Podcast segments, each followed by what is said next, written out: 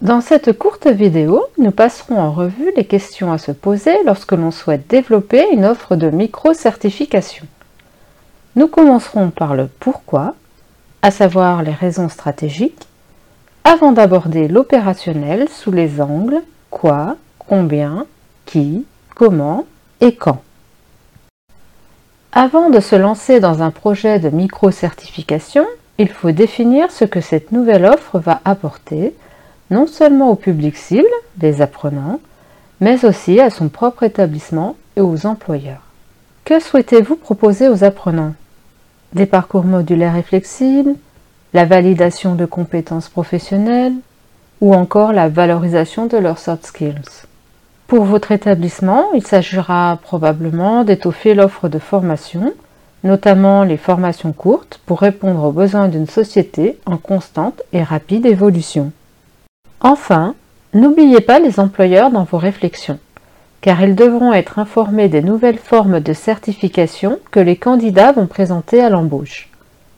Les entreprises peuvent même être impliquées dans la conception de ces formations certifiantes afin d'augmenter les chances de reconnaissance. Une fois l'approche stratégique identifiée, vous pouvez commencer à aborder le versant opérationnel. Ici, vous allez définir le périmètre de l'offre et identifier les compétences à certifier en fonction d'un référentiel. Demandez-vous également si la formation existe déjà. Si c'est le cas, cela vous simplifiera la tâche et vous permettra de gagner beaucoup de temps. S'il faut créer la formation, vous devrez consacrer le temps nécessaire à la mobilisation d'une équipe pédagogique, à la création des ressources pédagogiques et aux démarches administratives pour faire valider cette formation par les instances de gouvernance de votre établissement. La question du volume nous mène aussi à considérer le combien. Tout d'abord, il faut s'intéresser à la volumétrie de la formation elle-même en définissant le nombre d'heures ou de CTS ainsi que le nombre de modules et ou de compétences couvertes par la formation. Côté apprenant, il faut estimer le nombre d'inscrits par session ou par an, ainsi que le nombre de certificats à émettre chaque fois. Tous ces éléments vont permettre de définir le modèle économique en tenant compte des coûts de production des ressources numériques, des coûts pédagogiques liés à l'enseignement et à l'évaluation, sans oublier les coûts inhérents à l'émission des certificats numériques. Ceux-ci peuvent inclure l'abonnement à un service d'authentification, la conception et l'émission des certificats ou la sous-traitance de cette partie à une organisation spécialisée comme neige. Pour couvrir ces coûts, le modèle économique va intégrer le montant des frais d'inscription et éventuellement des revenus provenant d'une certification payante si celle-ci est séparée des frais d'inscription.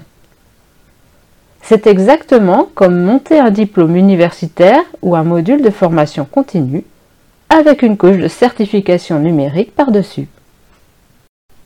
Le qui porte à la fois sur la définition de la cible en termes d'apprenants ainsi que sur l'équipe à réunir pour réussir son projet de micro-certification. Côté apprenant, demandez-vous s'il s'agit d'un public en formation initiale ou continue. Et si vous visez un public international, peut-être que les apprenants étrangers auront besoin du certificat dans leur langue maternelle. C'est possible techniquement pour les langues de l'Union européenne, mais mieux vaut le prévoir dès la conception. Côté équipe à réunir, il faut associer les décideurs dès le début du processus pour valider et soutenir le projet. Et ensuite, réunir les compétences pédagogiques, techniques et administratives en y associant des partenaires pour bénéficier de compétences spécifiques.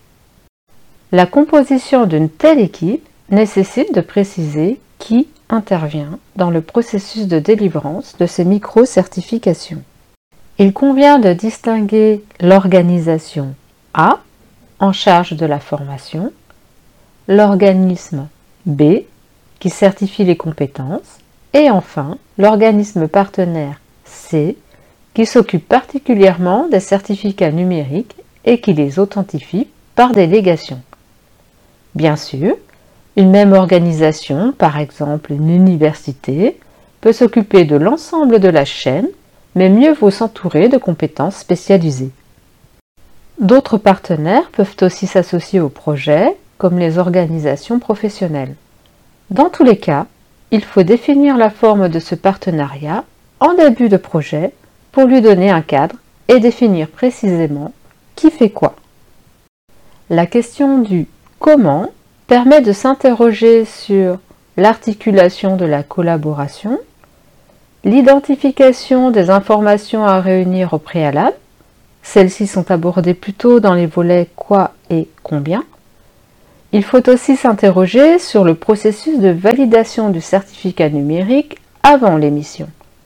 Par exemple, il est parfois nécessaire d'affiner des détails liés au contenu pédagogique et administratif du certificat ou encore d'appliquer une charte graphique spécifique au certificat. Abordons enfin la question du quand. On peut fonctionner en mode rétro-planning en définissant d'abord l'échéance pour émettre les premières micro-certifications et ensuite remonter le temps en estimant la durée nécessaire de chaque étape de préparation sans oublier les phases de validation intermédiaire. Et si ce n'est pas faisable, on procède en sens inverse à partir de la date de lancement du projet pour arriver à une date de fin, celle de l'émission des certificats numériques. Nous espérons que cette vidéo sur les questions à se poser vous sera utile pour vos projets de micro-certification. Et n'hésitez pas à vous faire accompagner par un chef de projet.